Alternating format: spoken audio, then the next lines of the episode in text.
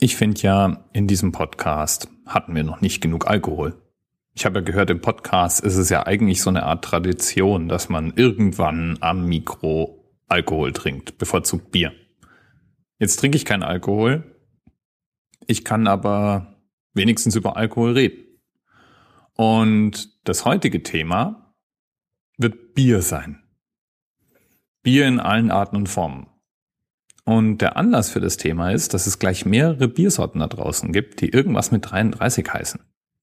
Zum Beispiel gibt es das Vetter 33 in Vetters Alt-Heidelberger Brauhaus gebraut, das nach dem Reinheitsgebot gebraut wird und mit 33 Prozent Stammwürze 1994 als stärkstes Bier der Welt im Guinness-Buch erwähnt wurde. Wow. Jetzt ist Vetter 33 ja eigentlich schon fast wieder ein logischer Name. Wenn man weiß, dass es was mit der Stammwürze zu tun hat, okay. Es gibt ein französisches Bier, das 33 heißt, also nur 33 und im Internet als wässrig und langweilig im Geschmack bezeichnet wird. Naja, okay, ist ja auch ein französisches Bier. äh, Entschuldigung, das konnte ich mir jetzt irgendwie als äh, Exil-Bayer gerade gar nicht verkneifen. Übrigens ist die Benennung von Biersorten anscheinend so eine Art Kunstform.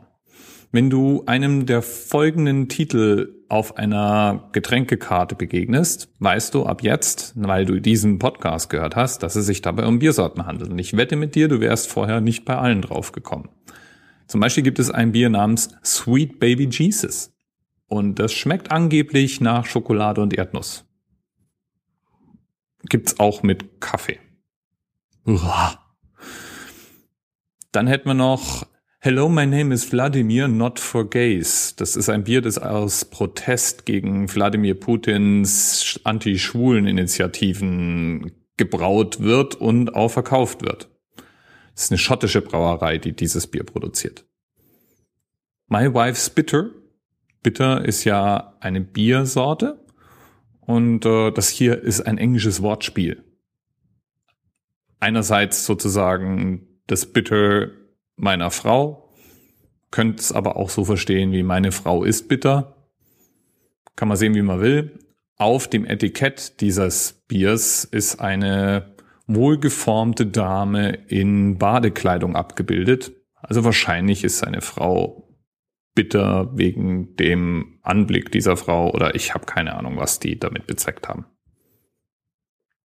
Es gibt ein Bier, das heißt Sex Panther. Es gibt ein Bier, das heißt Hoppy Ending. Schon wieder so ein Wortspiel. Hop ist ja Englisch für Hopfen, also ein hopfiges Ende. Und es gibt ein Bier, das heißt Fucking Hell. Im Englischen Fucking Hell kommt aber aus Österreich, nämlich aus der Ortschaft Fucking. Also schon wieder so ein Wortwitz, wobei fucking hell als Biersorte schon irgendwie cool ist, ich geb's zu. Es gibt ein Bier, das heißt Santa's Butt und es soll speziell im Winter total sinnvoll und äh, lecker sein. Und in Israel gibt es ein Bier, das heißt Diktator. Auf dem Etikett dann jeweils stilisiert Konterfeis von bekannten Diktatoren. Davon kann man jetzt halten, was man will. Ich glaube, das ist ein Humor, den können sich tatsächlich nur Israelis erlauben. Ich kenne ein paar davon. Ich weiß, die würden sich alle scheckig lachen. Mein Fazit nun aus dieser kleinen Liste. Bierbrauer sind gern betrunken, während sie Namen ihrer Biersorten festlegen.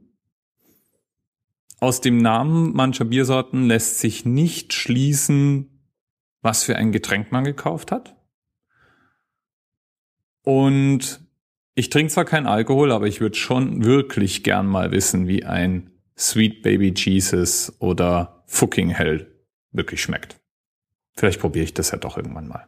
Und keine dieser Biersorten wird, davon gehe ich aus, auf dem Oktoberfest, das im Moment gerade in Bayern stattfindet, ausgeschenkt werden. Jemals, ever. Außer womöglich den Biersorten mit der 33 im Namen, die ich eingangs erwähnt habe, denn die sind tatsächlich nach dem Reinheitsgebot gebraut. Bis bald.